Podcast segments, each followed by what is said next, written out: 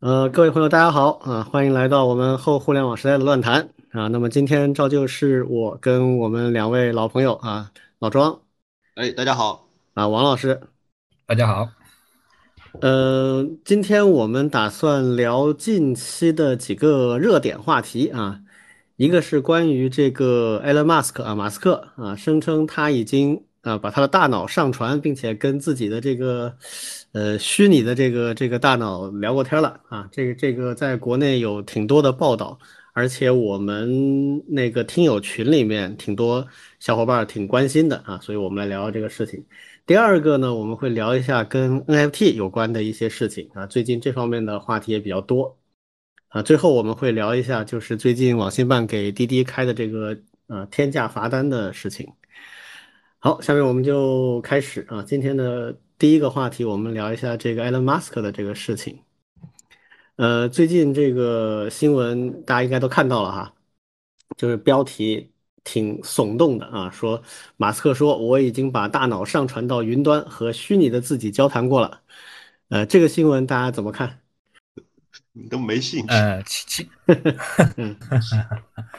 其，其其实老早之前他最开始。做那个脑机接口的时候，其实都就就提过，而且呢，我相信包括听众我们在内，应该在很多的一些小说，还有一些科幻影片里面，其实都看过类似这样的一个一些一些一些说法。对，那那我不知道他这次是出于什么样的目的去说，他只是一个玩笑话呢，还是还是说遇到了困难，还是进展？对，这个其实不得而知。但是这但是呢，这件事情本身来来看的话，从我们自身出发。肯定是还是离的是是有一定的一个距离的，对，因为他做的这件事情，它不是一个一个单个的一个一个技术的东西，它实际上是一个一个系统化的，对。那这里面呢，其实，在学术界里面，其实也有非常多的一些路线和分歧吧，对。其实我们在我们这个节目里面多次谈论过 AI 这个话题，对。那即便是在 AI 这个话题呢，其实也有。不同的这种路线，对一种就是像我们计算机啊、数据这一块，对它实际上是通过这种数据智能的方式去做，对另外一种呢就是内脑研究，对，那这个呢其实也是脑科学那块可以希望去做的事儿，对，那还有一类呢其实就是嗯像马斯克这种，对，实际上是把人和机做这种深度的这种嗯融合，嗯，反正我。感觉上来说，其实一方面还是挺玄幻的，对。但是呢，第二方面呢，其实从我们的角度本身的话，其实我们想还是想去分析一下，就是它背后的这种技术的可能性，对，就是哪方面的一些技术究竟到了什么样的一个一个一个程度，以至于来支撑它这些，对，因为。这个里面的一些技术，那说实话，其实我自己其实很多东西其实肯肯肯定是不是特别懂的，特别是它涉及到了一些嗯物理上面的一些，对吧？生物呀，还有医学呀，对。那这件事情呢，其实听起来其实还是挺科幻的一件一件事情。但是呢，我是知道，包括马斯克在内，对他们其实是非常追求这种人和机器的这种互通，对，包括他们之间的这种带宽。对，因为在我们计算机领域里面，其实呃已经有一些初步的成果了，就就是用一些意识，特别是一些脑的一些一些一些电波，还有刺激信号去控制机器，来去呃从最早的呃鼠标键盘呀，到最近的这些一些喝啤酒啊、取物体呀，对这些东西，其实我我我们也都是都可以看到一步步的都是在开展的。对，但是呢，像他这种一下子就说能够把你的 brain 能够传到机器里面去，甚至还说和自己去做一些所谓的对话，那这个我我我我是觉得还是肯定是还是有一定的夸张的。对，那我我不知道各位嗯嗯有没有什么一些想法？啊首先，这个我我感觉他这个新闻啊，就是本身也有一定的标题党的成分。这个事儿怎么来的哈？它最早是这个这个 Dogcoin，就是狗狗币啊。它的那个有一个创始人叫 Billy Marcus，他在推上发了一个这个假设性的问题。他说，如果你能够把你的大脑上传到云端，然后产生一个你的虚拟的自我啊，那么你跟他聊天儿，是不是你们两个之间会成为好朋友？他问了这么一个问题。呃，这个其实是一个挺科幻的场景啊。那然后这个这个马斯克就在下面回复了，说 already did it，就是我已经干过了。那这个话就有很多很多的理解，就是他其实到底是已经干过啥了呢？嗯，是你已经上传你的大脑了，还是已经跟他聊过了，还是已经成为好朋友了？就就这个本身就有很多的歧义。然后呃，新闻的这个媒体呢，又做了非常多的不同的解读啊。啊，把这个事情跟呃马斯克做的那个 Neuralink，就是他那个脑机接口的那个公司的一些工作，把它连接起来。就这个里面，它显然是存在着逐级夸张的一个一个阶梯的啊。就是首先最早是一个很假设性的科幻性的问题，然后马斯克把它变成一个现实式的表述，那这就是一个很很很就是。给观众带来了一种震撼感啊，这是马斯克特别擅长的一种事情，就是把很科幻的事情讲得非常的现实，然后给人产生一种反差上的冲击啊，这是这是马斯克特别擅长的一个一个一个活儿啊。然后下面又有一堆的媒体进行分析，这些分析其实纯联想，也没有人去真问过他，也没有人去做过什么调查，就是联想。然后当这个新闻传到中国的时候，往往又会再附加一层联想。就这个是新闻传播链，我们看的很常见的一个东西了。所以，呃，那那实际上是怎么回事呢？我个人觉得至少有几个问题，大家是值得去关注的。第一个就是真正意义上的脑机接口到底发展到什么程度了？啊，这大家去搜一搜就会看到很多相关的文献啊，就是其实研究这个一些装置。跟人的大脑直接相连啊，探测大脑的一些这个脑脑脑电波讯号啊之类的东西，采集这些信号进行分析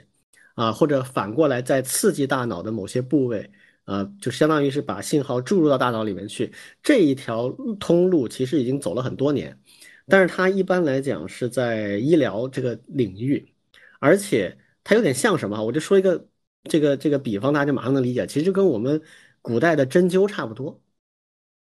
啊，中国古代的针灸这个东西，呃，很多人他不一定信啊，但是实际上它在很多情况下是有效的，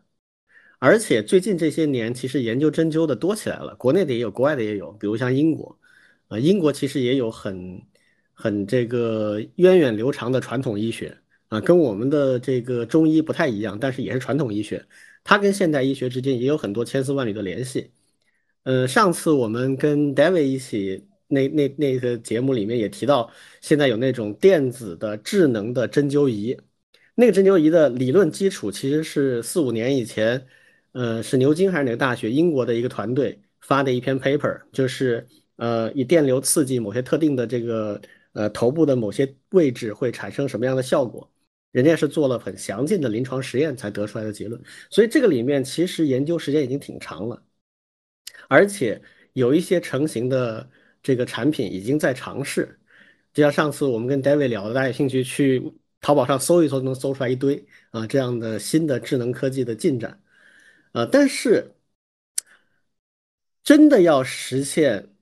Elon Musk 在他成立 Neuralink 的时候所说的那种愿景，或者他在这个新闻里面所说的这种愿景的话，那要解决的问题就多了。有几个方面啊，一般来讲，就实际上简化一下，至少三个方面：从大脑采集完整的数据，啊，然后对这些数据进行解码和分析，然后用一个信号回馈到大脑。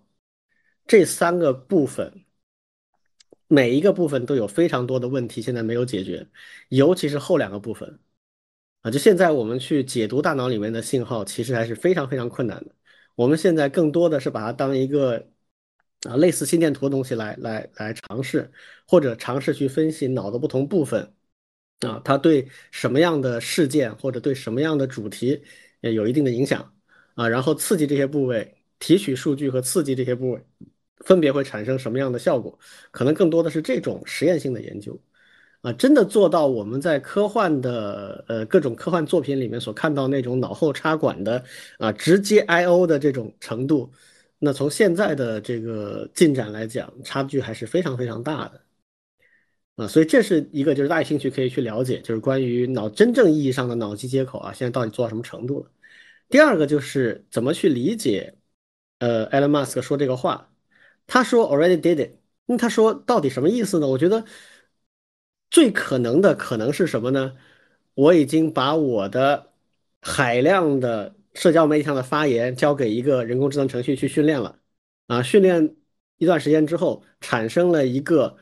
以我的特征来训练过的一个聊天的机器人的模型。然后我尝试跟这个聊天机器人模型聊了一段时间，觉得还挺像那么回事的。他这句 already did 完全可以翻译成我刚才说的这段话，它就合理而且可行了，跟现在的技术水平大致相当啊。但是如果他真这么说的话，有效果吗？就没有他现在这短短的 already did it 这几个字那么有效果了。所以我觉得这是一个非常经典的这个媒体案例啊，媒体营销案例。啊，这是我能看到的东西。老庄怎么看？呃，其实那天在群里面我就在说，说我要在下一次这个节目里面讲一讲为什么我没兴趣。因为就就是我们其实都差不多同龄人，都经历过八十年代曾经在中国非常火爆的那种气功热、特异功能热，还有还有那些所谓的科学家。就我们回头我我发张图，回头那个李军可以把它放在视频里。就是当年有一个东西叫信息锅，不知道大家小朋友知不知道？就是拿一堆，每个人拿个头上顶个锅，号称通过这个锅，大脑就可以接通宇宙能量，对，接通宇宙能量，接受宇宙信息，然后就在那念念有词。这种事情当年也有人信，嗯，也很神奇的是，当年我们也信，我们当年。呃，就非常的，我至少我个人在当年是非常相信气功的，就又看了很多金庸的武侠，然后又看了很多这种市面上流传的气功书籍，然后又有各种大师的这种所谓的这种演讲的材料流传出来，嗯，听着来真是厉害。后来还上了大学，我们大学里还开气功班呢，嗯，我还我还跟我跟我的同学一起去报了一个班，那个班名字叫香功。啊，对对对，那个香功很出名啊，在那个时候，对，非常出名。听过听过。嗯，最大的效果是你如果练得好了，你能闻到一种香味。嗯，我为什么没有沉迷在里面？就是因为我从始至终没有闻到过香。嗯，非常失败。我觉得可能是我的问题，我没有慧根。嗯，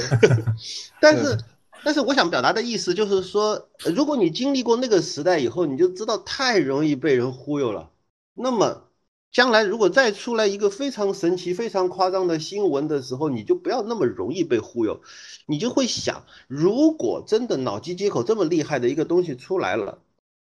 那么相关性的报道绝不可能只有马斯马斯克一个人说了一个我做到了，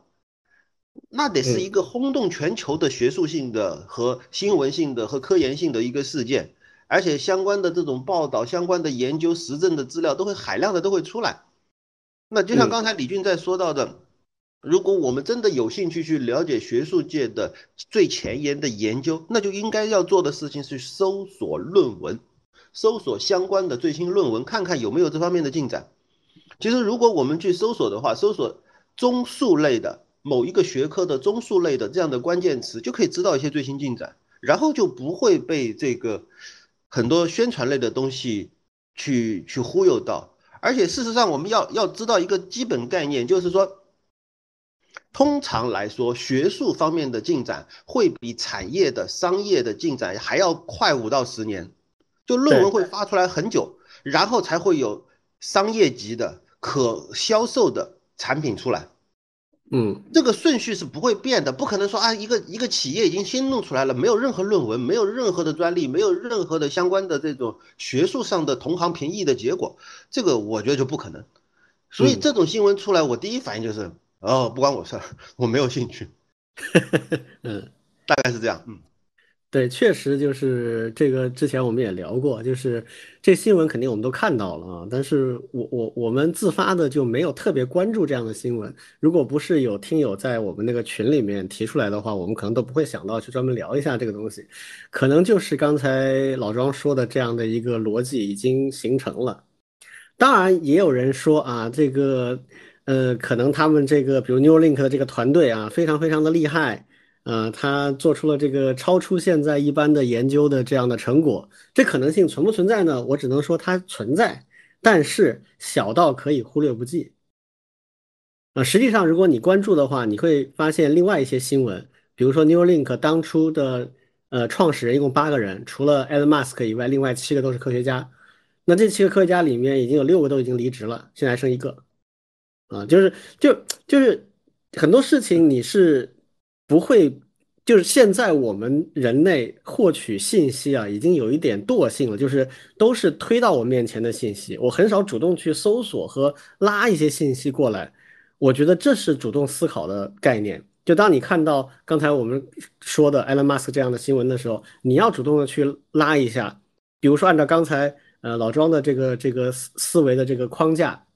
他就是说，哎，这样突破性的东西。他为什么没有相关的同行的这个评审的这种论文出现？你可以去搜论文，确认确实没有。那好，剩下一个可能性就是说，他做出了别人都没做出的，而且他没有选择把它公开。那是不是他这个研究团队特别牛逼呢？那你可以去看他这研究团队是哪些人，这些人是什么背景，现在他们在做什么，其实都有很多信息可以得到的。嗯，所所以所谓的后真相时代啊。这个我并不认为很多人说的那样，就是因为互联网的发展，使得这个真相越来越难以判别了啊，使得大家就后真相时代了，大家就躺平了，就干脆就不追求真相了。其实我觉得不是这样的，是在互联网十分发达的情况下，这个使得大部分人养成了一种思维惰性，一个是思维惰性，就是很多信息 push 给你。推到你面前，你就懒得自己去找了，你就只接受这些推给你的东西。实际上，推给的东西是算法驱动，而算法里面很多东西是它是选择迁就和满足你的既有爱好，而不是真相。啊，这是一个。另一个呢，就是呃，包括像这个游戏微信群啊，微信群特别的明显，就是信息茧房。当你在一个一个又一个的微信群里面泡一段时间之后。你会发现，你所有的信息都会筛选为你爱听的信息。那人类爱听的信息就那些了，比较耸动的啊，呃，这个大喜大悲的啊，比较极端的，这是人天生就是比较适应的东西。所以这些构成了所谓的后真相时代，并不是真相变得很难，而是我们变得更容易被驯服了。所以更需要有意识的去做一些这样的。呃，事实检查或者真相的探求啊，尤其是这个事儿，如果你真感兴趣的话，你不感兴趣无所谓，你就一乐就完了嘛，对吧？如果你真感兴趣，那其实还是有很多办法的。所以我们这个节目也经常会去聊一些这方面的方法，呃，思维的方法，或者说获取信息和检查信息的方法啊。OK，嗯，那么关于呃 Elon Musk 这个牛皮啊，我们就先说到这里啊。第二个话题，我们来聊一聊这个关于 NFT 的事情哈。嗯，NFT 这个，嗯，其实挺长时间了，而且也这个不少人都问过我们关于这方面的问题。那我们这次就顺便聊一下。那起源是我看到有一个新闻很有意思啊，正好它跟我所关注的呃游戏相关的产业也有关系。这是什么新闻呢？就是 Minecraft 啊。我们国内的这个翻译应该叫《我的世界》，啊，是一个非常非常受欢迎的，尤其在这个中小学里面，甚至有需要拿来做教学实践的这样的一个建造类世界建造世界啊这样的一个游戏。那因为它是一个建造类的嘛，所以它里面其实有很多呃道具是可以用来买卖的，它是可以做一些这样的一些生态环境、一些商商店啊、一些市场出来的。那所以就有呃一些 NFT 的组织。想在 Minecraft 这个虚拟世界里面去售卖一些 NFT 的相关的一些产品，比如说一些非常稀有的皮肤，或者是一些外观啊，或者是一些道具啊。那么这个前前几天吧，这个 Minecraft 的这个开发商啊，以及它背后的金主，因为 Minecraft 后来是被微软收购的，所以现在它是微软全资的一家公司了。他就发了一个公告啊，就这个公告的内容呢也不长啊，大家可以自己去看一下。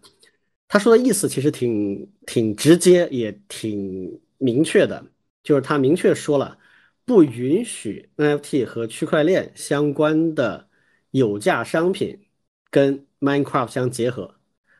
啊，就是我们不支持这样的事情。如果发生的话，我我们是要把它赶出去的那么他提了几个他的哲学或者逻辑。啊，第一个很重要的点，他说，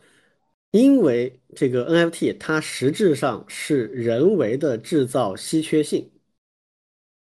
啊，通过这种稀缺性，把我们这个虚拟世界里面的人分成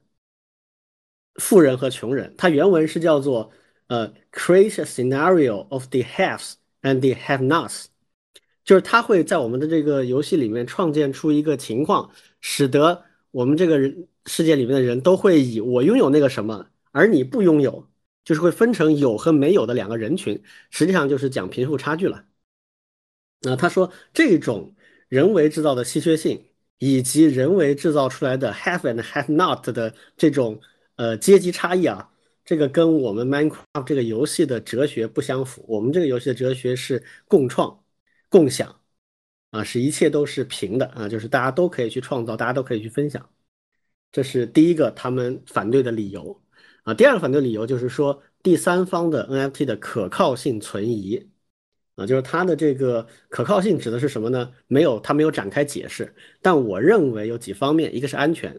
啊，会不会有欺诈，会不会有这个盗用之类的啊？这第一个。第二个，是不是能长期的对？Minecraft 的这些玩家用户去保持支持，就是我如果我我卖了一种虚拟商品，过些时我突然说我不支持了，我这个商品我我就不再继续支持了，它的流通我也不再继续支持了，那这个市场就死了，之前掏了钱的人可能就会受损失，那这个也许会会使得 Minecraft 的运营者也会被牵连进去，所以他们提出的就是这样的两个呃。原因啊，尤其是第一个原因，我就想起上次我们推荐书的时候，我不是提过那个岩田聪的那个书，以及那本书所引发的钓鱼事件啊，就是他说的啊，这个我们在呃网络游戏当中不想制造这种这种不平等啊，我们希望大家都能够很 enjoy 它，所以我们不太赞同现在的这个网络游戏的模式。这岩田聪讲的这个话，所以我觉得这两个哲学其实挺有。共通之处的，这是最早吸引我的一个一个点啊！这个事情因为关系到了 NFT 相关的东西，所以我们今天专门把它拿出来聊一聊。呃，我想问一下两位对这件事情以及关于 NFT 有什么样的一些感受或者是这个评价吗？我我我先说一下吧。对，就是 NFT 呢，还有现在流行的这些 Web 三呢，我本人其实也是也是特别感兴趣的啊。对，其实也是一种憧憬。对，那为什么对他感兴趣呢？其实也是他，嗯，所 claim 的那样一个一个一个一个 future。对，其实就是我们现在的这种数字产品，包括数据，包括代码，对相关的这种确权。对，因为这件事情呢，其实，嗯，我们现在在数字整个数字经济体系里面，呃，会碰到非常多这样的一些困难。对，就是一个很重要的，就是激励大家能够更好的去。做这种数字世界的创作，对，因为数字世界的这些商品和传统实物世界的其实有特别大的一些差别嘛，对，特别是我们前面也多次提到过的，对它的这种非竞争性、非排他性，对吧？特别是软件这样一个一个一个一个一个物品，对，使它非常容易的这种确权和它后续的整个流通，对，其实都会有一些问题。对，那那把它映射，那把我们传统的这种实体的这种经济体系，试图去映射到虚拟的那个经济体系里面的时候，对，实际上是一个非常自然的，对。但是呢，现在看起来确实又是一个非常困难重重。对，那回到这个 NFT 这一块，对，其实我不知道大家看那些 NFT 的那些呃画呀，还有那些图标啊，是什么感觉啊？对，至少我自己还是挺喜欢的。我我们先不排除那个 FT 究竟它是一个人为制造的，还是一个非人为制造，是不是有价值？对，至少从呃他们所发行的那些，比如说徽章，对吧？比如说一些那个头像，对我个人觉得还是挺有意思的。而且呢，我们我的观察，我们也有同学在这一块在玩这些东西，在对，因为他们也会去呃。不知道从哪里那个弄过来的，就是头像，然后换成自己的一些微信的一些头像啊，对，也会有这种个性上的一些彰显，对，而且呢，像我们学院呢，它我们学院本身也会去研究呃区块链，对，那从技术的角度来说的话，像 NFT 呢，它本身就是一个，首先它是一个 token，对吧？是一个数据格式，对，它可以把一些呃图片、声音、视频，对这些数据做成某种数据格式，然后存在链上，对吧？这是它第二个特点，存在一个一个一个链上。对，那这个呢，其实也是呃现在大家去说这件事情，特别是以 Web 三为整体的这样一个系统技术的一个一个原因。对，第三个呢，就是它的一个唯一编码，对，这也是它呃所 claim 的一个非常重要的点。对，就是呃唯一的这样一个标识。对，那不仅仅只是对物体，对，那我们现在对人的这种唯一的标识，其实也是有非常大的困难，而且呢，在现实的使使用过程当中，对，实际上肯定是有这样一个需求的。对我我也举个例子，对，就是作为一个学术那个世界里面来说，对，那作者这件事情，还有论文这件事情来说，其实就是非常需要一个唯一身份标识。比如说我在不同的会议、不同的平台上去发表期刊、发表论文。当我想去收集，哎，我究竟发表了什么样的文章的时候，对，比如说谷歌其实就是在做这样一件事情嘛，它的那个谷歌 Scholar 其实就是在做，对，它就是通过一个，对，其实现在学术界有也有在推一些一些标准，对，其中有一个呢就是叫做，Acid O R C I D，对，它就是推了一个唯一的一个身份标识，对，只不过它并还它并没有和那个区块链做一些强定的一个绑定，但是但是呢，它的一个好处就是。我一个作者，我在数字空间里面所发表的那些文章，对，只要是用这样一个 ACID，其实就可以非常方便的去汇集起来，去连接起来。对，这样的话呢，为我们统计为我们计算我们的学术的一些贡献贡献度，我们学术的影响力，实际上是提供了一个一个巨大的一个一个一个帮助。对，那某种程度上来说呢，这个又会激励我们。去不断的去积累自己的一些学术创作，比如说我可能更更更有动力去发表一些文章，然后呢去去在更好的一些期刊上面去发表。对，那我们写代码其实也是一样的，现在也有很多的一些不同的平台嘛。其实我我们实验室去做那个呃分析也是一直一直就在想，哎，有没有什么好的方式能够把一个人在这些不同平台上的这些贡献啊都能够标识出来，都能够归档到这个。呃，人的身上，对这样的话呢，实际上是不是一个特别好的呢？而且呢，我们在那个开源社区里面，其实也是大量的去用各种各样的一些徽章，对不对？对，那从它的优势来说的话，其实我我我也挺想，就是如果这个徽章它确实能够有一定的价值，对，那对于一个开发者来说，我拿到了这个徽章以后，那实际上对我的一个激励机制还是还是还是挺好的。对，那当然现在也有也有那个发徽章，其实也有也有也有不同的门槛嘛，有的是权威组织给你发的，有的呢是一些社区自动生成的。对，但是呢，它总的来说是能够挺好的去去激励你的。对，所以说呢，如果推广到 NFT 这一块呢，对我我反正先从正面来说啊，我我估计应该庄老师后面应该会有不同的一个一个一个论点的。对我其实是挺想，如果有有这样一套机制，确实是能够很好的运作起来，其实对我们开发者。对我们的一些研究者，对，因为我们现在接触的确实越来越多都是数字类的这些、这些、这些物品嘛，其实是有很好的一种激励机制。对，甚至呢也在想，在数字世界的这种一整套的商业逻辑和商业体系究竟应该是怎么去构建起来。对，那 NFT 呢，反正是我现在看到的一个，但是呢，确实又有越来越多的是滥用它。对，但是呢，它的一些很多的一些理念，其实我是我还是我还是觉得是可以的。至少能够解决我自己的一些困惑和一些问题，但是呢，就是不知道究竟以后会发展成一个什么样的样子。OK，我就先说这个。老庄，呃，我说两段吧。第一段其实应该说是我们当初在群里面聊这件事情的时候，我说了两句话，我我把它扩成两段。第一句话是我不看好 NFT，嗯，因为我不看好，甚至我连比特币我都不看好。所以我要先从为什么我不看好比特币说起。嗯哼，我在二零一八年的时候写了一篇文章，就是我在说到 Bitcoin 的未来大概会怎么样。那时候我就就贸然的就下了一个断言啊，就是说，呃，比特币会经历三个阶段，它已经经过的一个阶段叫货币阶段，就是它从二零一四年到二零一七年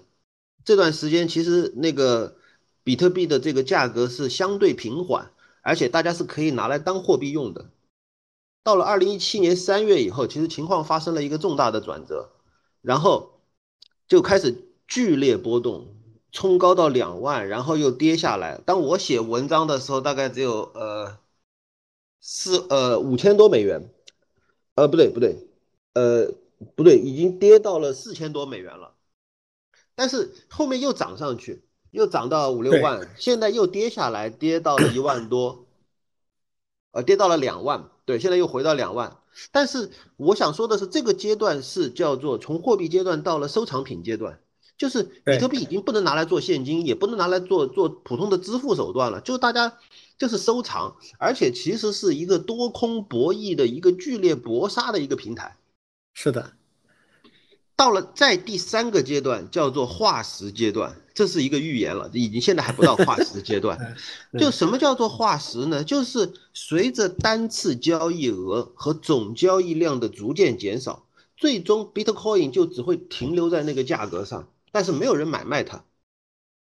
嗯，为什么？藏品还在，但是市场已经不在了。对，为什么我会举这个例子？就是因为邮票现在还有人收藏吗？有。但是还有多少新来的小孩会知道邮票这件事情呢？那么收藏邮票和使用邮票的那一代人老去之后，邮票就不值钱了。一样的道理，曾经相信过 Bitcoin 的这群人过会过去的，在新的一代对于这些东西根本没有兴趣，尤其是当年激动人心的这种分布式区块链什么之类的这种概念。等他们褪去了光环之后，比特币的价格就会停留在某个历史的点上面，但是没有谁会再去买卖它，这就变成了某种化石。嗯，这是这是第一段，我为什么对比特币不看好？那这个话说出来，说出来还是会有人拍我，因为其实我原来认识一些这个币圈大佬，会会很痛恨这种言论。嗯，那当然。嗯，对，那我现在我还是坚持这个看法。这是这是第一段，但第二段为什么我不看好 NFT？NFT 其实已经很好，因为它明确的意识到自己就是收藏品，但是呢，它是一种数字收藏品，嗯，数字收藏品的稀缺性是靠人为制造出来的，对。而这种人为制造呢，就是说，我们但凡能够看穿背后的这个人为制造的本质，就大家都是，就我们是学过计算机、学过数据结构、数学过这个这个网络模型的，我们知道在网上传输的那些比特是不要花钱的，而且是可以百分之一百复制的。对，对，然后然后为什么你就会相信那个东西是叫做稀缺的、限量的，而且是怎么样？呃，我就再举到刚才这个。李军也在讲这个，我们再来再来举一个例子，就是，呃，还是那本书叫《后真相时代》，里面就有一篇叫做，呃，介绍一种钻石的来龙去脉啊，对，就著名历史骗局案例。对，嗯，其实钻石不是稀缺品，对，从来不是，但当年很很早是，但是到了一八六七年之后，在南非发现了大量的钻石。然后呢，后面就有一个公司叫做 DBS 公司，对，戴比尔斯这个公司，它收购了南非的尽可能多的这个钻石矿，然后开始限量销售。但是呢，他又很郁闷，就是他有矿啊，但是他为了为了保证这个钻石的价格呢，他就卖的很少，这不亏吗？于是呢，他就找到了一家广告公司，他就说，我又想卖得多。但是我又不想跌价，这事情该怎么办？然后这家广告公司是纽约的公司，他们就创造了一个奇迹，就是创造了一种传统。这个传统原来是没有的，是一九三八年以后才有的，叫做钻石作为一种订婚戒指的很久远的叫钻石很久远的价值。而且他们所营造的一个氛围就是钻石的大小。它的价格与爱情的这个重要性和坚贞程度是成正比的。对，就凭空制造了一个市场。对，而且他们甚至还不但是这说做广告，他们甚至在美国的各大高中做讲座，给那些高中女生们灌输这样的观点，以至于到了这个。二十年，呃，二十世纪的五十年代、六十年代以后，就是越来越多的美国新娘就会戴上钻戒，而且几乎没有人会去卖这个订婚钻戒，因为嗯这东西怎么能卖呢？嗯对，但但是你们想想看，就是说，如果在这个世界上存在一个钻石戒指的二级市场，可以再次交交易的话，那么这个 DBS 公司就不划算了。对，这个这个很神奇，他他就会把这个东西界定为，第一它很珍贵，第二它是爱情的象征，第三它绝对不能卖，而且最好就是说你你你在这上面还刻了自己的名字，永远不会卖出去的那种。通过这种办法，他创造了一种稀缺性，而这种稀缺性给他们带来了极大的收益。这个是一个非常我我是非常佩服的一个经典案例啊。对那么我们现在有，如果我们了解到了钻石的事情，然后再去看 NFT，我们为什么会觉得它是稀缺的呢？我就不明白了。所以我就不看好，因为因为是这样的，就是说你你就像刚才王伟老师在说的啊，那个画的图挺漂亮的，对呀、它是挺漂亮的，但是它为什么就稀缺了呢？对，这个是一个很说不通的事情啊。好，最后最后一个一个友情提示啊，就是凡是听到这个呃案例的同学们，呃，不要拿这个案例去跟你的女朋友或者是老婆讲道理。嗯嗯嗯 OK 明白你的意思。嗯，这个不会有好下场啊。对，不会有好下场。嗯，是的，对，所以这就回到一个一个我我我一直讲的一个一个概念啊，就是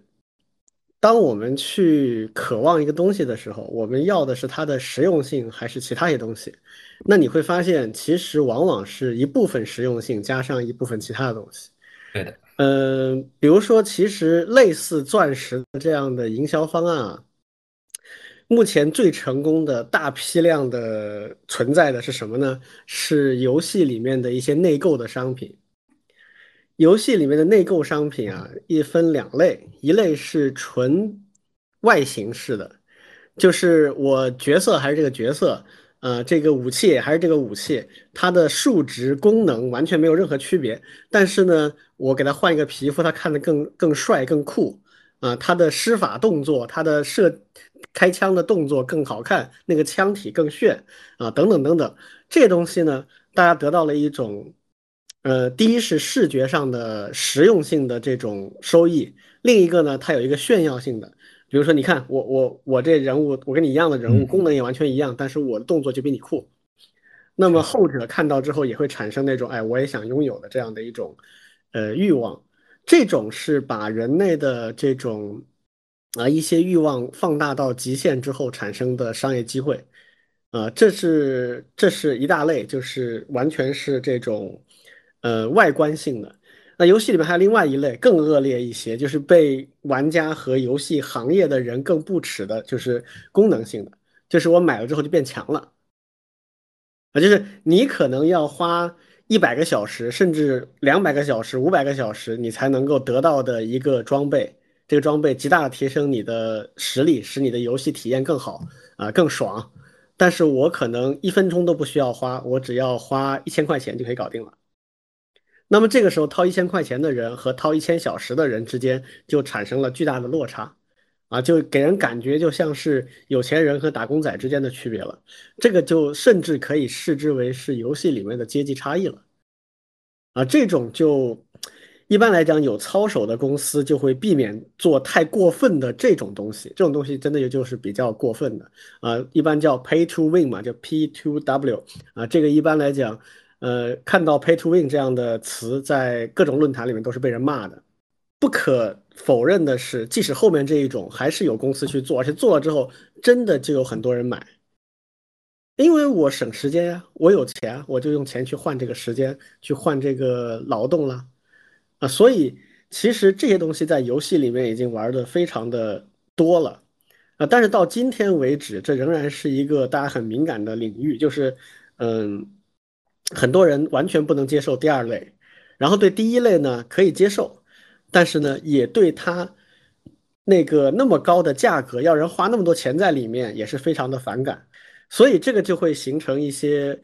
呃，准确的说，现在这还是一个立法和治理的一个灰色地带。好，那回过头来看 NFT，NFT 现在甚至连我刚才说的这种游戏里面的功能性都没法保证。这也是为什么现在有一些其实 NFT 的很多厂商已经意识到这一点了，说我就完全是一个造出来的藏品，那万一大家不信怎么办？那所以现在有一些 NFT 就在开始做一些呃所谓的功能性或者是这种实用性上面的一些结合，比如说为什么有人想跟 Minecraft 去结合呢？其实就跟这个有关系啊，就是呃他们想造出一些现成的模式里面的东西。那刚才这个王老师提到的 NFT，其实跟我最开始听到 NFT 这个概念的时候的理解是类似的，就是我其实没有把它看作是一个艺术品或者是收藏品这个角度。我的第一感是，哎，这个东西有助于维权，就是有助于让这个相当于一种签名系统，就是我创造了这个东西。我在上面打上一个数字签名，然后把它放到链上去，就是我打上数字签名是为了确保我对它的所有权，我把它放到链上去是让这一点成为共识。啊，这两个动作不一样哈，就是我先签名表示这个艺术品是我的，然后把它放上链，就是大喇叭告诉全世界的人这东西是我的，然后以后只要有人用了它或者是想要这个东西，那么我就自然会自然会跟我建立链接。这个我觉得是完全合理的，而且我也觉得这个这种理念会带来区块链和 NFT 很多实用的场景。比如之前我们就曾经提过，在我们聊那个 Copilot 那那一集里面，就是我们能不能把代码段一段一段的代码，比如一个个的函数，把它签上名放上链，然后你 Copilot 要使用我这个代码，那就跟我产生了联系，至少上面有个签名是我的。啊，然后至于我是不是收费，那那另外一码事啊，这个可以再再去设计。我觉得这些场景都是相当的健康的，因为它的本质就是保护原作者权益，并且把这个权益公之于众，这个是没有问题的。只要我不就这个权益，呃，索取过分的要求，这就是健康的。那如果我索取过分的要求，别人就不用我的了嘛？你又不是什么真的稀缺，你写这个函数别人就写不出来，那别人为什么用你的？不用了，我就自己写嘛。那这个就自然会产生市场平衡，你就不会有过分的定价。那所谓的稀缺性就是制造过分的定价，比如一个钻石啊，且不说现在我国所生产的人造钻石已经比天然钻石不差了，啊，就是双盲实验别人已经分不出来了，就不就算不考虑人人造的钻石，天然藏品它的这个量都足够大，绝对卖不到那个价钱。你凭什么要那个价钱？是因为你人为的制造了稀缺性。你这个骗局持续了一百年，但是它会持续一千年吗？我看不会，可能未来几十年就慢慢的没有那么好用了。我人造就替代你了，而且以后可能说不定过个五十年，大家结婚就不在乎这个钻石了，在乎的是虚拟的。我我们可能在在什么地方买买一套虚拟的别墅更更有价值，说不准的。人人类的这个 fashion，它的变化是很难预测的。所以 NFT 如果建立在这么一种人为制造稀缺性上，那我觉得它的根基啊就非常非常的脆弱。所以我觉得大家去看待这样的一些东西的时候，你要去想的是它能不能够在持续的时间里面提供持续的价值。它可能可以一段时间甚至一百年都能够产生一个大的影响，但它迟早还是会破的。说 NFT，上次还有一个东西啊，这个。呃，上次老庄发的一个一个新闻，就是叫做腾讯撕开了中国 NFT 的遮羞布啊，这是一个什么事情呢？这个老庄给我们说一说。大概的意思就是说，那个 NFT 是腾讯发的，然后然后发完了以后，他把那个整个服务器关站了，对 然后你的那个 NFT 就没有意义了。对。这个看上去是看上去是一个所谓的数字藏品，但是你的数字藏品完全就不是藏在自己家里的，是藏在人家的服务器上的。人家的服务器只要一旦关了，你那个所谓的收藏品就就不在了，不见了。这个就很 很神奇。对，对，它这个叫幻盒啊，幻盒是一个这个 NFT 平台，是腾讯搞的。然后这个就前两天，就礼拜二、礼拜三的时候。有一个传闻啊，说这个腾讯将关掉换核，但是后面换核的这个相关的人说，嗯，我们不确定啊，这个但是也没有说就一定不会关啊。腾讯关的原因，据说就是内部调整，就把这个业务裁掉了。那这个是一个什么事儿哈？嗯，我看到了很多关于这个事情的评论。一方面是讲说，哎呀，国内很多的这个 NFT 都是假 NFT 啊，它不是放在公链上的啊，它是私链，或者说它是必须中心化的。呃，确实有这种情况啊。但是我我我我要问的问题是，如果不是这种情况，它不是公链，就没有这样的问题了吗？首先大家要注意一个细节啊，就是这类数字产品，它是个什么东西？好，如果它就是一张图片。那它其实是没有任何稀缺性的。我可以买了这个产品，然后把图片转出来，成为一个没有加密的一个图片，然后就可以随意的去复制和散发它了。它虽然没有那个签名，但是从图片本身来讲，它就想看的人都可以看到，是吧？它的实用价值就基本上就不存在了，它就它就没有实际上的稀缺性了。好，那为了保证它的稀缺性怎么办呢？这个藏品往往会做成一种很特殊的格式。这种格式你没有办法解密，你也没有办法用普通的软件来观看或者是使用它，你必须借助一个专门的软件、专门的服务来使用它，或者你把它放到游戏里面作为游戏里面的一个稀有商品，那也必须得这个游戏存在啊。如果游戏关服了，你也没戏了。所以哪怕是很这个这个正宗的。放在公链上的 NFT，它也存在这个问题，就是这个藏品最终如何呈现和如何使用，它还是依赖于一个中心化的东西的。而这个东西一旦不存在了，这个物品的价值也就不存在了。就像刚才老庄说的，可能它就变成一个你买了放在那儿，但是你永远不会用，也没有人跟你交易的一个状态。那这种情况下，这个有什么价值呢？所以。那腾讯是不是要关这个换核？我们现在也不知道。但是这件事情是不是能点醒一些相关的人，我不知道啊。但是至少在我看来，这个已经很是个很明显的一个迹象了啊，就是比较清晰的了。就入市需谨慎呗。嗯，对对，但但是呢，我还是对技术层面上，我还是挺挺想说一下。对，就是。NFT 呢和我们刚才说的几个其实还是有些不一样的。对，其实我我非常同意刚才李军老师所提到的，就是一个数字作品它的确权，对吧？并且在链上去公开这件事情，对我也是一直觉得是是非常重要，而且是非常有好的一些实际场景的。对，但是呢，就是现在 NFT 呢，它不光是这种呃确权，然后呢放链上。对，那我们先不。不谈它的那个基础设施是不是真的能够可靠，他把这个权利也是作为一种可以买卖的一种一种方式了，对吧？他是这种方式去去做的，对，比如说我的一个图像，对，本来是我创作的，对，但是呢，我可以把它，呃，以某种稀缺性去进行贩售，对这件事情呢，和和包括我刚才所提到的，其实还是非常不一样的，对，比如说我们刚才所提到的一些论文，比如说一些代码。对吧？那个还是很不一样的，那个是知识和我的一个那个它本质上是有实际价值的。这个时候，我们为了保住这个实际价值，利用这样一些手段来确权，来保护它的合法权益，这个我觉得是很合理的一个使用场景。但是如果说我利用这个 NFT 把这个论文的价值夸大到它的十倍、一百倍，对，那这个就很难成立了。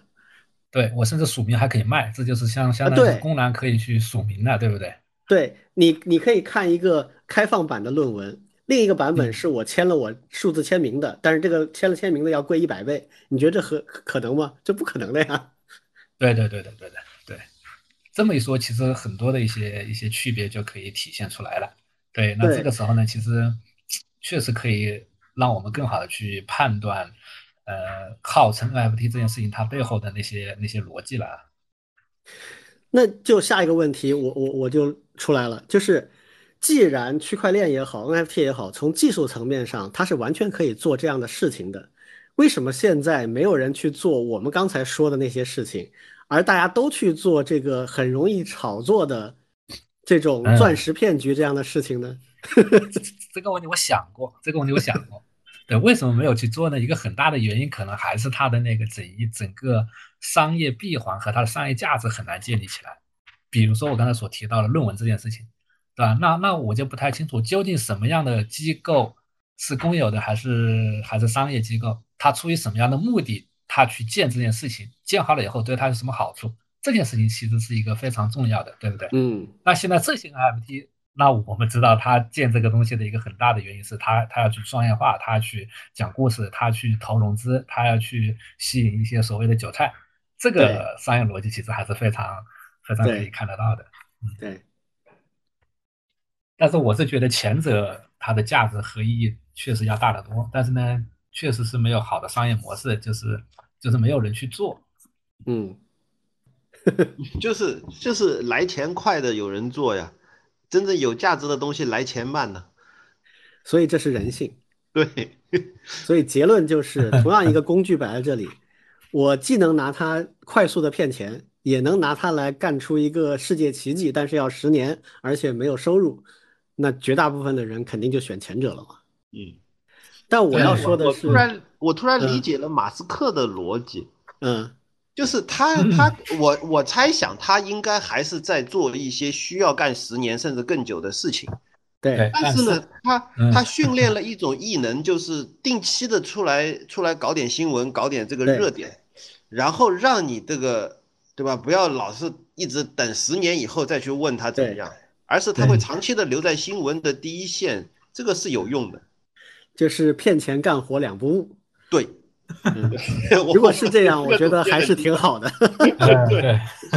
就怕他骗了钱，后面那事儿不干或者干不出来就拉倒了。嗯，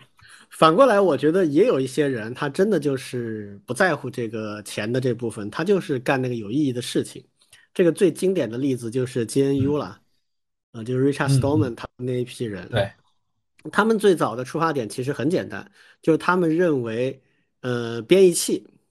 以及编程工具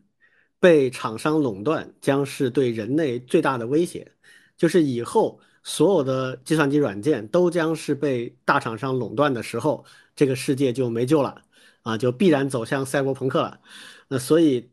当时他就认为，别的我先不管，包括操作系统什么都挺难的，先搁一边啊。我至少先保证编译软件和一些编程工具。可以完整的由人民掌握，就是完全的 public domain，就是，呃，就他们所讲的 free software。那所以他们最早的这个产品是 GCC 嘛，就是这个通用的这个开源的编译器。那他们做这个事情的时候，也花了很多时间，投入了很多的精力，但是也都没什么钱，就靠忽悠去找一些这个 foundation 来赞助一下，完全公益性质的基金哈。所以这种事情，我觉得有的时候啊，它就不能完全商业化。啊，但是确实，客观现实是这二十年，这个资本对人的掌控，借助互联网信息的快速传播啊，资本掌握了媒体，掌握了传播领域的这个声量之后，人们被洗脑的非常严重，啊，以至于现在大家就已经不太就是呃产生像 GCC 或者 GNU 这样的组织，比以前更难了。我觉得人的意识就是再冒出一个 Richard Stallman 的难度比以前更大了。是的。啊，这是我觉得需要警惕的一件事情。如果我们有机会的话，我们也会去投入到这样的一些事情上面去，这个是有意义的。嗯。好，呃，我们来看最后一个话题啊，就是最近这个网信办给滴滴开的这个巨额罚单啊。呃，这个事儿啊，呃，可能我我我需要花一点时间先解释一下这个事情本身啊，因为这个新闻，我个人理解啊。不是那种你看一眼就能完全读懂的新闻啊！虽然很多人他会觉得我一眼就看懂了，但其实不是这样，这事挺复杂的啊！这是，所以我我可能先花一点时间来解读一下这里面一些东西，然后再请我们呃老庄和王老师，我们大家一起来讨论和发表一些观感。首先啊，这个 滴滴这个事情。这个这现在正式公布的是由网信办啊，这个依据相关法律给出的一个行政处罚啊。这个行政处罚呢，包含两个部分啊，一个部分呢是对滴滴公司所处以的一个罚款。第二个呢，是对滴滴这个公司的主要负责人，主要这两个人啊，董事长、CEO 和总裁，个人所进行的罚款。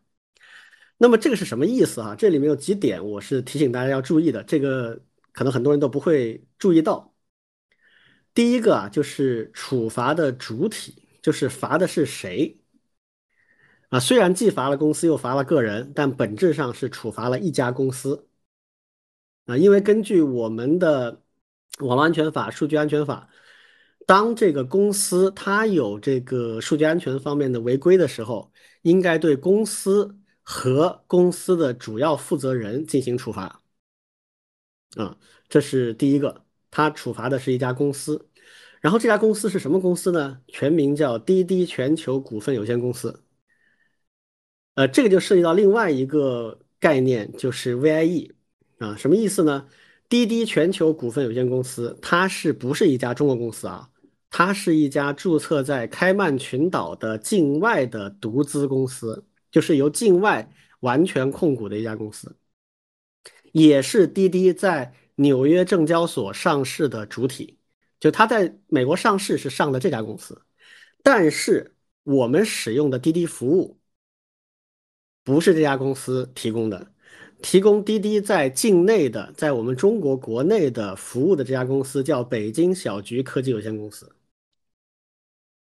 这是一家完全内资的，由国内的人持有的公司。那这两家公司之间有什么关系呢？他们两家之间没有直接的关系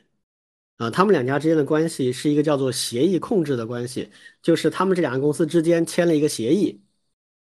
这个协议说啊，滴滴说我所有的业务都包给你小桔科技去做，然后你做这个业务产生的收入全部都付给我，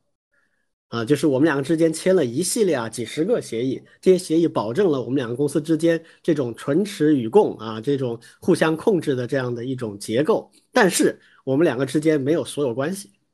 啊，这种结构叫 VIE。VIE 是怎么来的呢？有一些可能朋友不一定很清楚啊，我花几分钟时间简单的科普一下。VIE 是中国独有的一种现象，是一个中国的发展过程当中的怪胎产物。什么意思呢？就是我我们国家虽然已经加入 WTO 很多年了哈，但是我们并不是所有的国内的生意都完全向全世界开放，有一些业务是受限制的，比如说有一些业务规定。啊，这个必须是国内资本控股超过百分之五十，还有一些业务是外资禁止，就是一分钱外资都不能拿。你这个做这个业务的公司必须百分之一百是国内的公司。但是这些公司的发展需要融资，需要上市啊。那我们国家很长一段时间，应该说在二零一零年之前都不宽裕啊，手上没多少钱的，国内的纯国内的资本流动也不多。那我们很想吸引外资，希望外资能够投投资我们国内的这些公司，但这个公司它运作的时候，我们又不能容忍、不能接受外资来控制这些公司的资本。那这个问题怎么解决？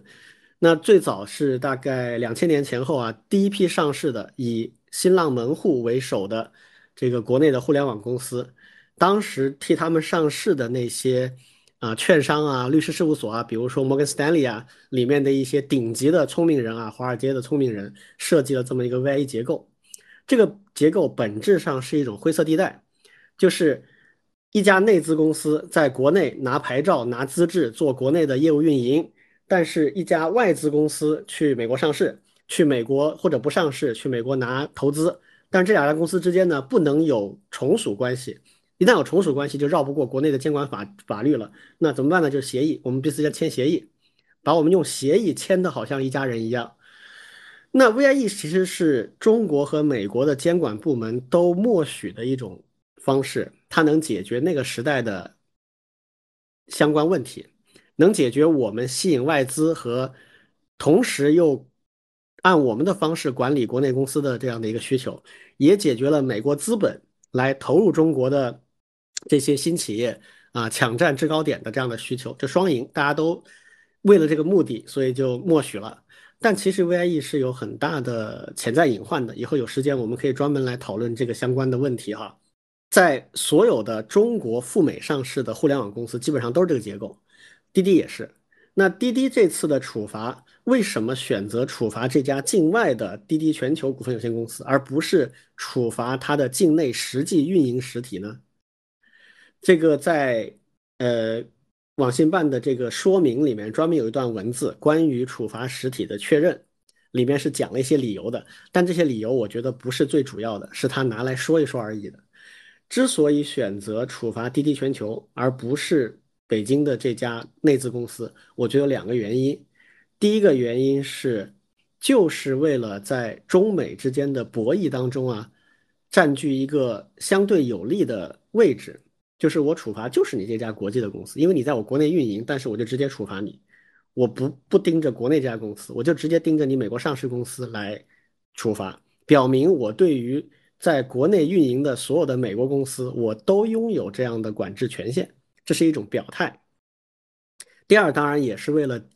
简化，就反正你协议控制你这两家公司是一体，那我直接去处罚你这个上层的这个。相当于是上层的控制公司啊，就更有威力一些，所以这个也是一个我觉得大家需要去关注的点。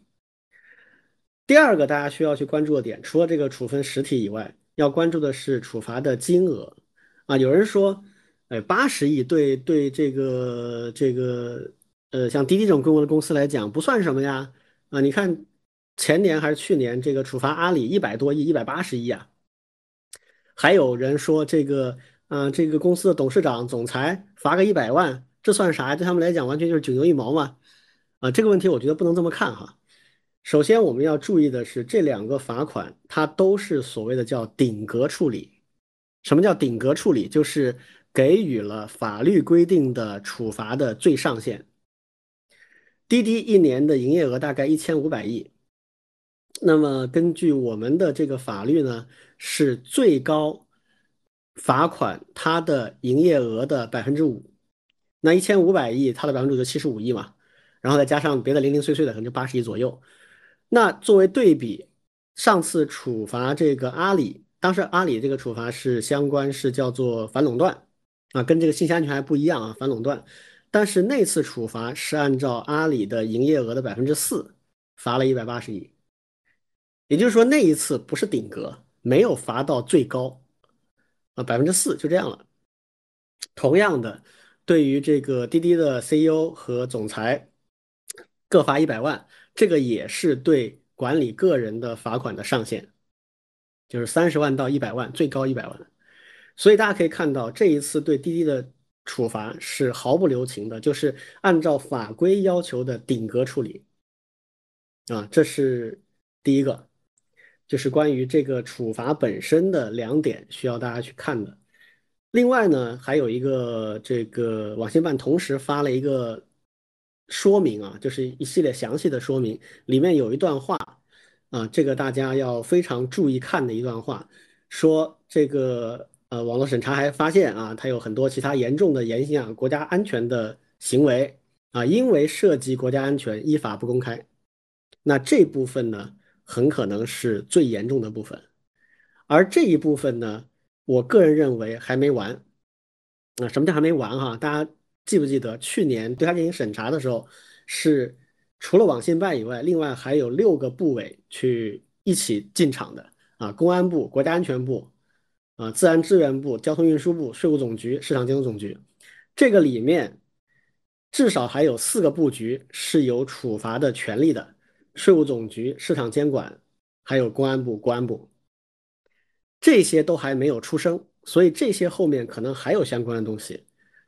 只是说，比如说像国安、国家安全部，它涉及到国家安全的东西，可能不一定会公开。比如现在可能已经在对某些特定的事件或者个人进行立案调查了，但是它不一定会现在公开。啊，所以这个还可以再观察一段时间。另外还有一个很重要的线索，大家可能没有注意到的。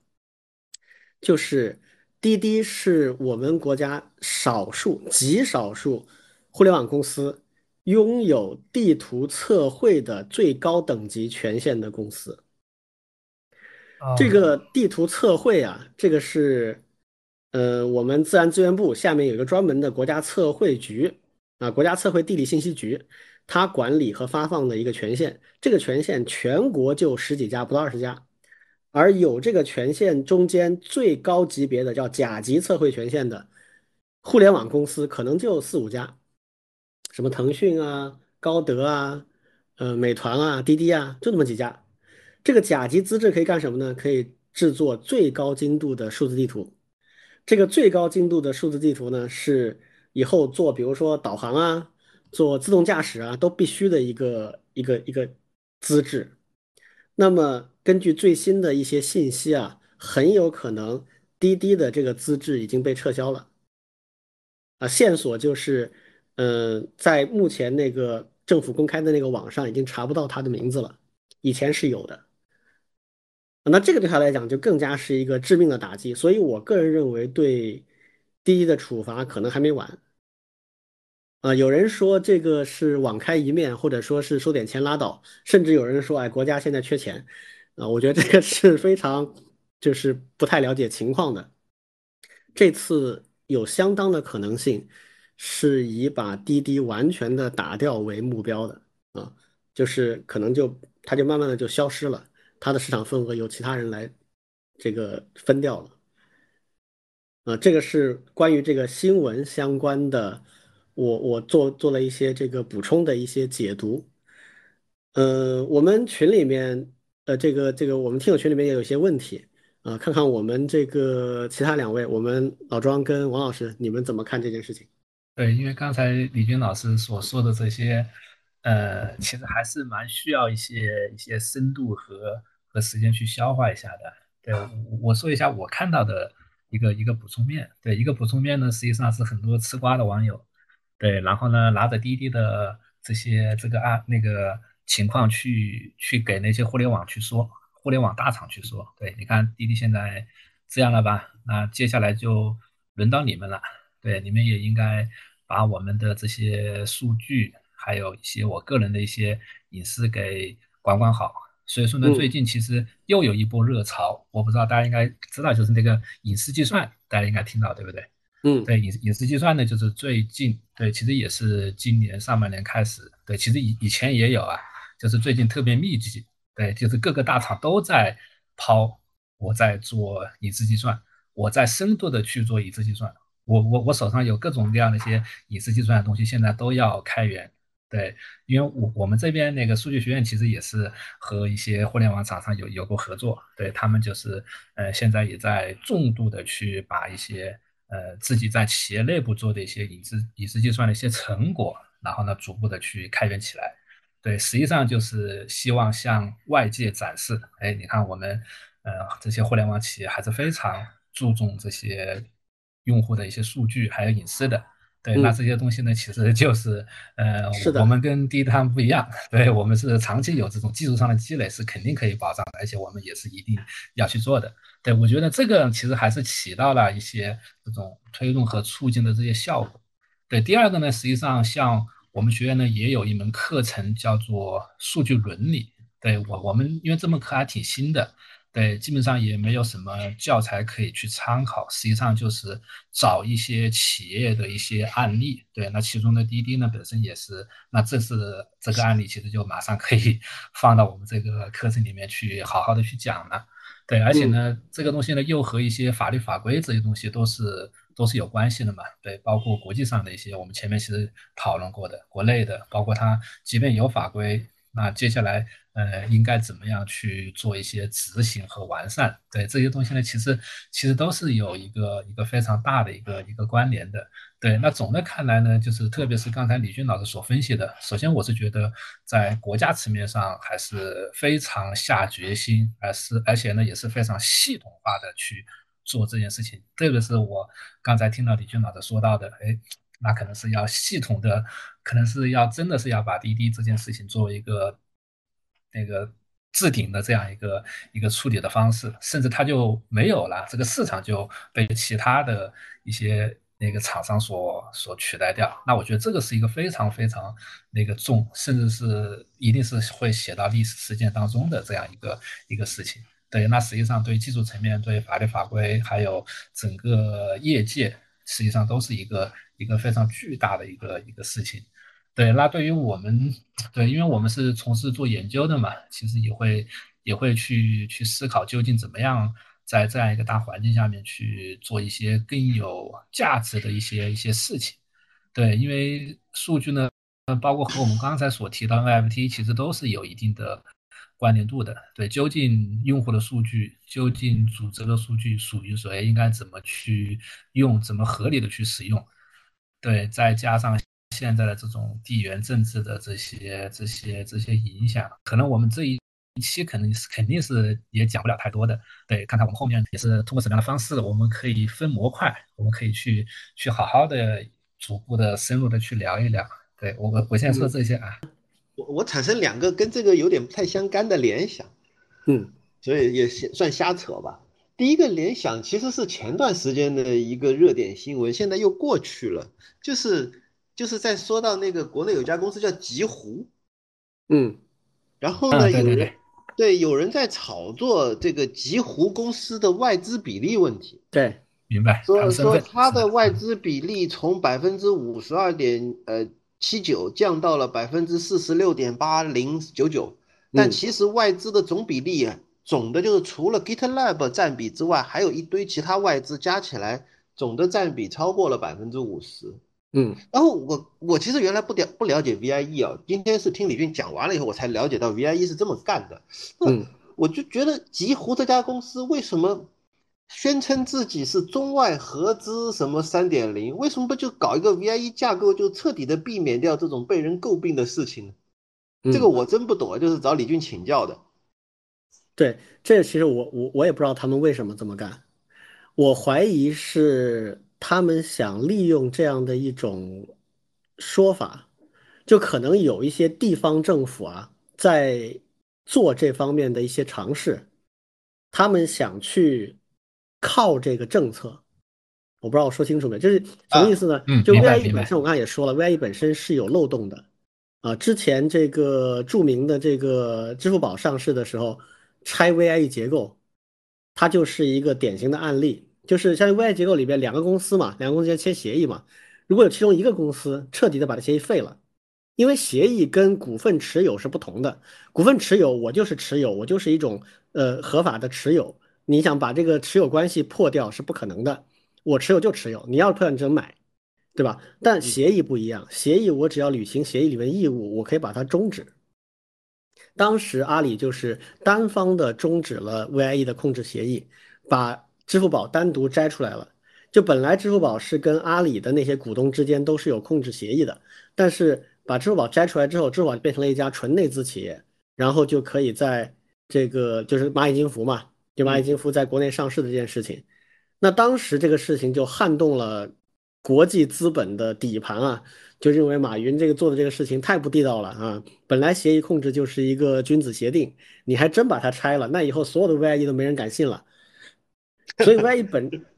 对 VIE 本质上它是有漏洞的，而且另外，如果中国的政府监管部门说从现在开始我不认 VIE 协议了。你只要你这家公司，哪怕你是内资的，你跟国外的公司签有互相控制协议的话，我就认视同你是外资占比，我就不给你某些特定的牌照的话，那立马这个 vi 也就不 work 了。所以它其实是一个很脆弱的一个体系。那么是不是说有人在尝试说我们来探索一些别的方式，能够解决类似 VIE 的问题？但是我又不用 VIE 协议，那可能这个我不知道哈，纯猜测。也许几乎就说，哎，我这有个方案。领导们，你们看看行不行？我们就重点宣传这么个方案，有道理。我觉得有可能是这种问题。嗯嗯，是。但是很明显，这种问题不是你局部的创新能解决的，它是一个，除非中国的相关监管体系发生重大变化，否则是无解的。就是很简单，中国对所有的公司的这个股东和股份的认定叫做向上无限穿透。就是你不论你是以什么方式持股，在这个公司里持股，我不是看你这个公司的股东，我是看你这个股东的股东的股东的股东，一直追溯到一个自然人，嗯，然后看这个自然人的国籍来判断你是外资还是内资。根本逃不掉。没有漏洞。这个我 我我做过两个公司的上市的过程，我太清楚了，这里面非常折磨人的。有些公司的那个那个股权非常的分散，他可能一上来就有十家基金持股，然后每家基金又有 N 个合伙人，一直穿透到最后的自然人可能一百多位。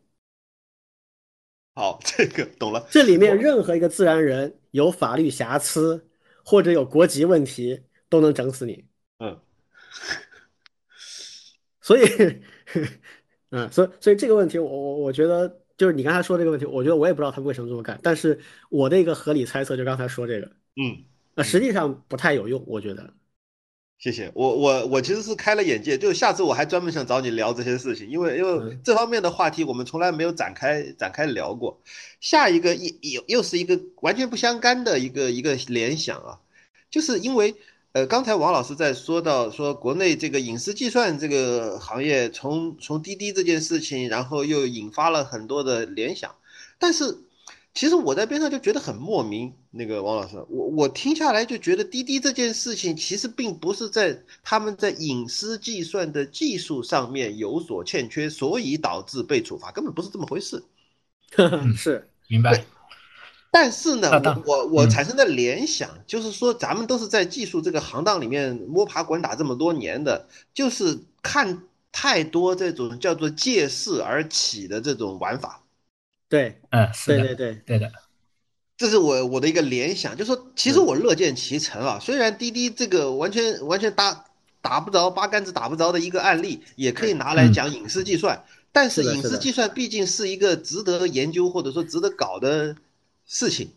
是，而而我的联想就是，哎呀，这个下回下回再有一个什么事情，他们又可以来说一轮。嗯，是的呀，现在很多都是这样的。我我觉得，我觉得搞隐私计算的现在是是是利好啊，是因为数据安全，尤其是互联网上的信息数据安全会越来越关键。最近有一个案例嘛，就是这个美国人最近说又要查华为的设备了，他甚至不是查华为啊，因为他已经把华为。赶出门了嘛？你根本根本没在里边了。那但是华有一些美国公司使用了华为的设备，然后说这些公司的这些设备离美国的军事设施比较近，啊，说这些设备采集了相关数据发回给华为了。就所以这个美国人玩这一套比我们要厉害多了。就是那国内的其实很多公司你在国内运营以后也会要求越来越严格。然后你如果你要出去。到国外去运营，你不说美国，欧洲，欧洲对数据安全、隐私也非常的严格。那你不仅要做隐私计算相关的事情，你还必须要让所有人都知道你做了这些事情，否则就很麻烦。确实，对的。所以我觉得这一块的公司和项目，我我我觉得是利好，嗯，但是就怕他。借势而为，但是也也只做个事拉倒，不不不不，就是那个做一个样子啊，他不是真的做事儿，那那就比较没意思。好但是有的确实已经做了，这次呢正好借这个机会宣传。啊，对，这种我觉得很好的。那这种对这种其实挺好的，是的。包括他们要把一些项目开源出来，这这这也这都是我看到，我觉得挺好的。嗯。OK，那我们这个就是我们的听友群里面也关于滴滴这个有几个问题哈，我我们简单做一下回应。啊，有有朋友问，就说滴滴这个这么多的违法事实里面，到底哪些比较严重啊？这个我我个人判断有三方面是比较严重的啊，一个是就是跟这个截图，跟你手机上的图片，还有剪贴板啊，copy paste 的那个那个剪贴板。这些东西是属于系统手机系统里面的全局资源。那你作为一个 App，你去监控全局资源，这里面很多可能不是你滴滴产生的，是别处的。那你搜集这些数据，肯定是非常严重的违规。这个事情大多数是在安卓上做的，因为 iOS 上做这个事情不容易啊，很很难做到。但安卓上面很多会这么做，但是呃，像滴滴这样做的这么严重的不多见啊，这个是比较厉害的一个点。第二个是所有跟地理位置有关的，啊，跟这个用户的这个人口属性，比如说你的年龄啊、区域啊、你的亲缘关系啊、啊，你的父亲母亲呃什么这个兄弟姐妹这种人口关系，这些呢也是相对敏感的，因为这个属于隐私数据里面相对级别比较高的啊，这是第二类。第三类是基于上述数据做的分析，这些分析做了啥和能做啥，这个没有完全公开，因为这个有安全上的隐患啊，就不适合说太细。但是这些可能也是比较严重的。那也有朋友问到说，其他公司和其他 app 是不是也都差不多？只不过这次逮着滴滴抓了。呃，这个问题我我觉得要从两个方面来来来讲。第一个呢，我个人认为滴滴这次公布出来的问题是比较严重的啊，大部分的大厂没有这么厉害，没有这么夸张啊。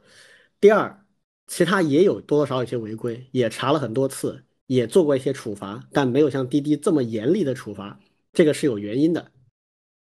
啊，就是滴滴这一次对他们非常严格的全部这个顶格处理是有深刻原因的。这个原因不是表面上看到这些东西，大家可以回顾一下去年滴滴的这个事件，因为刚刚发这个处罚的通知，正好一年前七月初，去年的七月初七月二号，网信办带着六部委进驻去做网络安全审查，但这个事情怎么来的哈？大家去捋一下这个时间线，你去随便搜索一下就知道。呃，滴滴上市是去年二零二一年的六月三十号。去年的六月三十号什么概念？大家记得吗？啊，去年的七月一号是中国共产党建党一百周年。啊，就是整个五六月份其实都在为建党一百周年做准备啊，政府部门啊，包括各种媒体啊，都在做预热。然后七月一号是一百周年，很重大的一个事件。然后滴滴是抢在六月三十号上市了，然后七月一号大庆，对吧？七月二号网信办就进驻了。这个时间你们觉得是偶然吗？不是的，这个事情是有非常非常的内因在里面的。就是实际上滴滴准备上市不是一天两天了，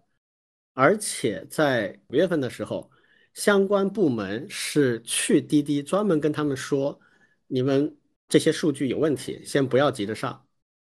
等过完七一，我们来具体讨论和商量这个事情。我猜想滴滴当时是支支吾吾就同意了的，但是还是在六月三十号抢着上了，这是他整个事情里面最恶劣的部分。啊，你往后面看就能看得很明白了。六月三十号上市，七月二号进驻，然后七月十号网信办就发了一个叫做《网络安全审查办法》的修订稿。这个修订稿修订了啥呢？改了一些文字，但最重要的是加了一条，就第七条，叫掌握超过一百万用户个人信息的网络平台运营者赴国外上市，必须向网络安全审查办公室申报网络安全审查。这一条在七月十号之前是没有的。这个网络安全审查办法是几年前就开始实施的。我怀疑当时就是网信办跟滴滴说：“你先不要急着上，你的数据有问题。”但是当时法规里并没有严格说你必须这样哈，所以滴滴就上了，上了之后那可想而知，网信办和相关的部门愤怒到什么程度。所以七月一号的庆庆祝结束之后，马上就进场，然后隔了一个礼拜就发了一个修改办法，直接就说必须要这么做了。然后这个办法七月份网信办拿出来征求意见，十一月经过国务院的相关部门批准，就成为正式的法规了。今年的二零二二年的二月十五号开始实行，就这条加进去，就是因为滴滴这个事情。就你滴滴，我我跟你这个 这个这个好了说，你你你不干是吧？你你蒙我啊，然然后你就上了。所以这一次的这个这个这个公告里面明确有一段话嘛，说啊，滴滴公司存在严重影响国家安全的数据处理活动，以及拒不履行监管部门的明确要求，阳奉阴违。恶意逃避监管等其他违法违规问题，啊，指的就是这个。所以，如果有人问说，哎，这个其他公司是不是也有违规？也有，但是没有滴滴这么严重，而且也没有犯我刚才说的滴滴的这个原则性错误。你在美国上市，那就意味着美国的证交所是随时可以援引美国的法律来调你的数据的，而这些数据如果还没有经过中国的。安全审查就出去了，这就非常可怕，尤其是它的那些地图测绘的数据啊。所以这个去年十二月份嘛，这个滴滴就正式的向纽交所递交了要退市的这个申请啊，据说是想先在美国退市，然后回来香港上市啊。但是是不是能做到也很难讲，因为现在。呃，我我不知道，按照现在这个处罚的这个这个这个感觉啊，存在两种可能性，一种是把你完全干掉，第二种是我先把你相关的资质全废了，等你把那些纠正都纠正好了，我让你不要去，你非要去对吧？你先退回到我让你不要去的那个时候，然后我们再来谈剩下的事情啊，这也是一种可能性啊，所以 就为什么这一次对滴滴的这个事情处理的特别的严重，而且。呃，广为宣传，一方面是杀鸡儆猴，另一方面也是对这个事情的一个就是惩罚吧。OK，最后还有一个就是，也有一个朋友问到，他说这个好像国内最近一些新赛道的领先的公司最后都不太好啊，举了几个例子啊，滴滴是一个，然后还有共享单车、直播带货、办公室货架、互联网金融等，呃，赛道还在啊，但是开拓者没了，滴滴是不是也会这样？那这个问题啊。我个人的观点是这样哈，第一，创业本来就是一个高风险的事情，走的最快的未必是最后最好的，这个很正常啊。第二，要 case by case，就是不同的赛道要不同分析。比如说，呃，直播带货这个赛道没有问题啊，这个赛道最终一定会被大的流量平台所掌控啊，所以一开始显得很跳的那些直播带货没有意义。他们最终都是归属于平台的，平台会控制他们。啊，还有比如说像共享单车，还有办公室货架这些啊，就是我一直说的被资本炒作起来的，其实需求没有那么大，但是被资本炒作的过大的泡沫性的赛道。那这些赛道它出问题很正常，它本来就没那么大。你像共享单车被大家类比滴滴打车，这个是不对的。共享单车的盘子不可能像打车那么大啊！互联网金融这个本身也没有问题，它只是越界了，那需要刹刹车啊，这个也没有什么，不是说你走得快的就就活该死，那因为你越界了嘛。呃，最后是滴滴啊，滴滴这个需求这个赛道是大的啊，它这个赛道跟共享单车不一样，它还是非常大，它是仅次于订餐的这个民生的物流服务，所以它是足够大的。但是滴滴本来如果它在上市这件事情上做的稳健一点啊，不要那么的冒险，其实它是没问题的。所以它这次倒的原因是很特别的，跟另外的那些不一样，跟行业无关，跟它的这个商业的这个赛道没有关系，是他自己决策的问题，是滴滴的管理层和他的股东们的问题。啊，这是我个人的判断。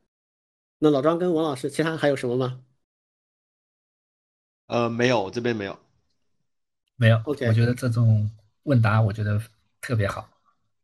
嗯，以后这个就是我我我们的听友，如果就我们聊的问题啊，或者是我们没有聊，但是你感兴趣的问题，我觉得可以多提一些需求。不论是在我们听友群里面，还是在我们这个节目的下面去做一些回复，我们都会看的。OK，那今天也聊了挺长时间了哈，这个如果没有其他的问题，我们就先到这里吧。啊，今天聊的三个问题，啊，如果有什么进一步的疑问或者是需求，也欢迎跟我们来提出。欢迎多提问。对，好，那今天就到这里吧。啊，谢谢大家。好，谢谢大家，拜拜。好，拜拜。